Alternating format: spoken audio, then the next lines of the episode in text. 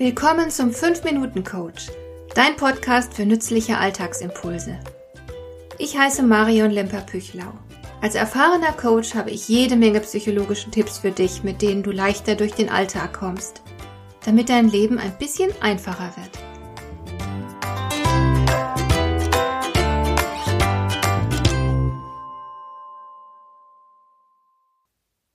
Das Leben ändert sich laufend. Auch das Arbeitsleben hat im Laufe der Zeit einen gigantischen Wandel erfahren.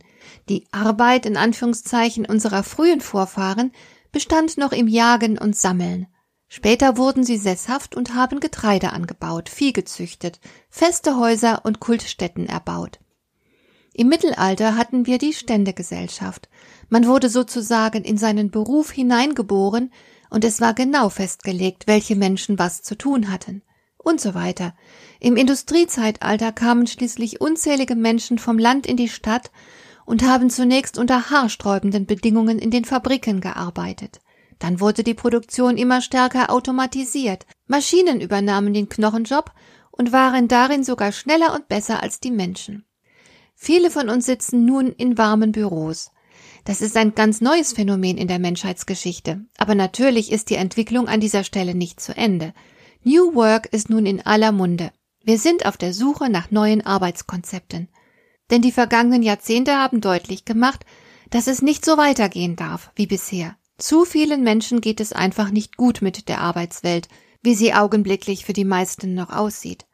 Stress, unbefriedigende Arbeitsumstände, Zwänge, Fremdbestimmung, das sind nur einige der Faktoren, die nicht nur unzufrieden, sondern sogar krank machen. Aber wie soll der New Work aussehen, die neue und bessere Arbeitswelt? Da gibt es einige interessante Ansätze. Grundsätzlich kann man sagen, die Arbeit soll in erster Linie dem Menschen angepasst werden. Bislang war das umgekehrt. Die Bedürfnisse von Mitarbeitern waren relativ unwichtig. Menschen hatten genau das zu tun, was man ihnen aufgetragen hat und was der Produktion diente. Ihre Gefühle und ihre Gedanken oder persönliche Sichtweise spielte eine geringe oder gar keine Rolle. Nun ist vielen aber zunehmend klar geworden, unzufriedene und unglückliche Mitarbeiter, die derart heftig instrumentalisiert werden, arbeiten nicht besonders gut, ihre Motivation bleibt bescheiden. Ist ja auch klar, wer kann sich denn schon mit der Arbeit identifizieren, wenn er nicht viel mehr als ein Befehlsempfänger ist? Und zwar einer, der dem Arbeitgeber ziemlich egal ist. Also versucht man jetzt eine Arbeitswelt zu schaffen, die menschengerecht ist und in der man nicht nur lieber arbeitet, sondern auch entsprechend produktiver ist. Sind die Mitarbeiter happy, geht's auch dem Unternehmen gut. Aber wie sieht nun die schöne neue Arbeitswelt aus? Da gibt es viele Ideen dazu. Ganz oben auf der Veränderungsliste steht der Wunsch nach mehr Freiheit und Flexibilität. Das Korsett wird gelockert. Beispielsweise sollen die Arbeitszeiten weniger starr sein. So hat ein Netzwerkkollege von mir in seinem Unternehmen die Vier-Tage-Woche eingeführt. Das funktioniert prima, ohne dass die Kunden darunter zu leiden hätten. Im Gegenteil, es gibt sogar einen 24-Stunden-Notdienst. Flexibilität gibt es auch hinsichtlich des Arbeitsortes. Hierzu hat die Pandemie ganz sicher auch ihren Beitrag geleistet. Immer öfter können Menschen zumindest zeitweise auch von zu Hause aus arbeiten oder von irgendeinem anderen Ort aus. Man bemüht sich zunehmend, Arbeitslandschaften zu schaffen, in denen sich Menschen wohlfühlen können und die förderlich für die Arbeit sind. Büros werden so ausgestattet, dass sie den Bedürfnissen angepasst sind.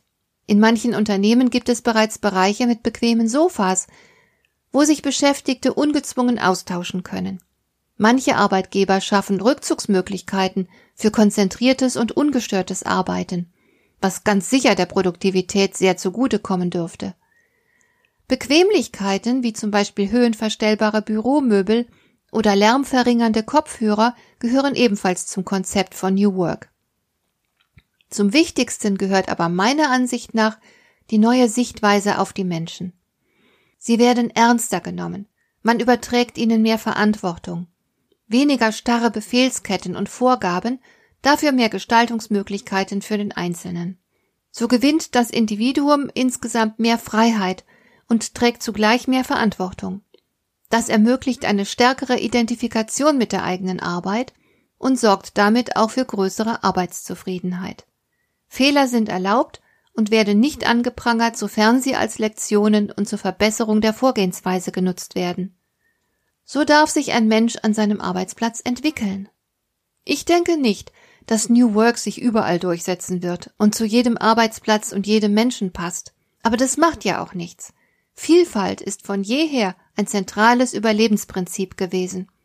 Unsere Wirtschaft und Gesellschaft wird sich dann am besten entwickeln, wenn sie für jeden von uns das jeweils Passende bereithält.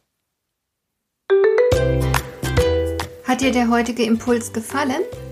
Dann kannst du jetzt zwei Dinge tun. Du kannst mir eine Nachricht schicken mit einer Frage, zu der du gerne hier im Podcast eine Antwort hättest. Du erreichst mich unter info at lemper-püchlau.de und du kannst eine Bewertung bei iTunes abgeben, damit diese Sendung für andere Interessierte sichtbarer wird. Schön, dass du mir zugehört hast. Bis zum nächsten Mal eine gute Zeit für dich.